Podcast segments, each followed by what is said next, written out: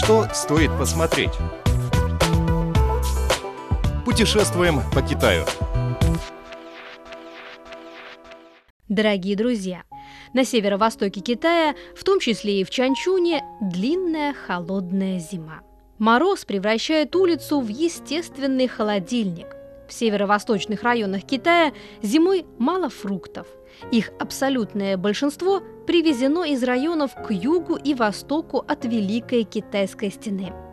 Весной и летом на рынках бывают, попадаются гнилые фрукты, а зимой они сравнительно свежие, так как замороженные.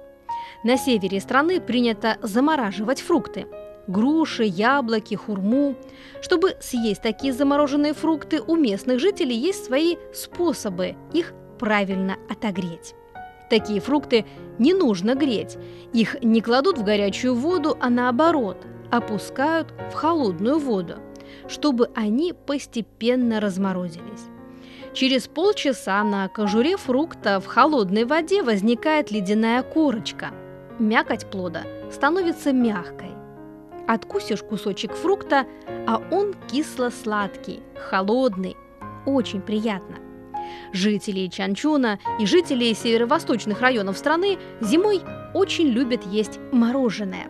В холодные зимние дни, особенно в 12 месяц по лунному календарю, на улицах и в переулках везде продают мороженое, засахаренные фрукты и другие сладости. Все от мала до велика одеты в шубы и пуховики, шапки, теплые перчатки, и все с удовольствием едят мороженое на палочке – Такая привычка сформировалась по ряду причин. Во-первых, на северо-востоке страны у людей хорошие жилищные условия. В квартирах есть центральное отопление. В то время как на улице стоят морозы, в квартирах тепло и комфортно. Народ здесь привык к большой разнице температур на улице и в помещении. Во-вторых, у большинства хорошая физическая форма, к тому же зимой они постоянно едят мясо. И в-третьих, мороженое улучшает аппетит, усиливает эластичность кровеносных сосудов, способствует улучшению кровообращения, повышает сопротивляемость организма болезням и тем самым замедляет старение. На северо-востоке Китая высокая продолжительность жизни, много долгожителей. Может быть именно потому, что там с детства все едят зимой мороженое – в Чанчуне также принято заготавливать пельмени. Их сначала лепят, а потом замораживают. И уже варят тогда, когда хотят поесть пельмени. Это очень удобно. Экономит и время, и энергию. А по вкусу они ничем не отличаются от свежеприготовленных, потому что тоже домашнего приготовления.